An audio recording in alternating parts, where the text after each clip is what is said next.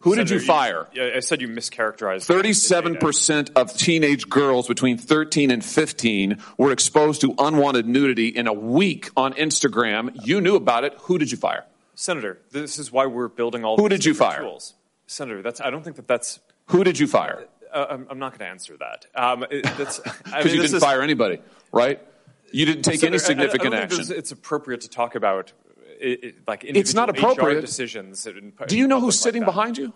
You've got families from across the nation whose children are either severely harmed or gone, and you don't think it's appropriate to take a, talk about steps that you took? The fact that you didn't fire a single happy person. to- let me happy ask to you talk this. about Let me the ask you steps this. that we took. Have you If you'd let me compensated speak. any of the victims? Sorry, Have you compensated any of the victims? These I- girls, have you compensated them? I don't believe so. You, why not?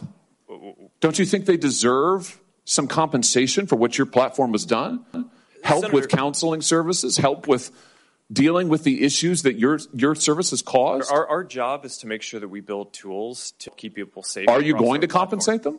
Senator, our job and what we take seriously is making sure that we build industry-leading tools, find harmful to make money. take it off the services, Uh, to make money. and to build tools that empower parents. So you that didn't help take working any people. action. You didn't That's take not any true, action. Senator. You didn't fire anybody. You haven't not compensated true. a That's single not- victim. that's Let not me what I ask you said. this. Let me ask you this. There's families of victims here today. Have you apologized to the victims?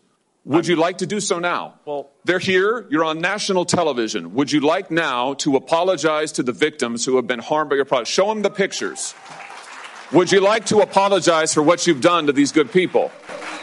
I, I, I'm sorry for everything that you all have been through. It's horrible. No one should have to go through the things that your families have, have suffered.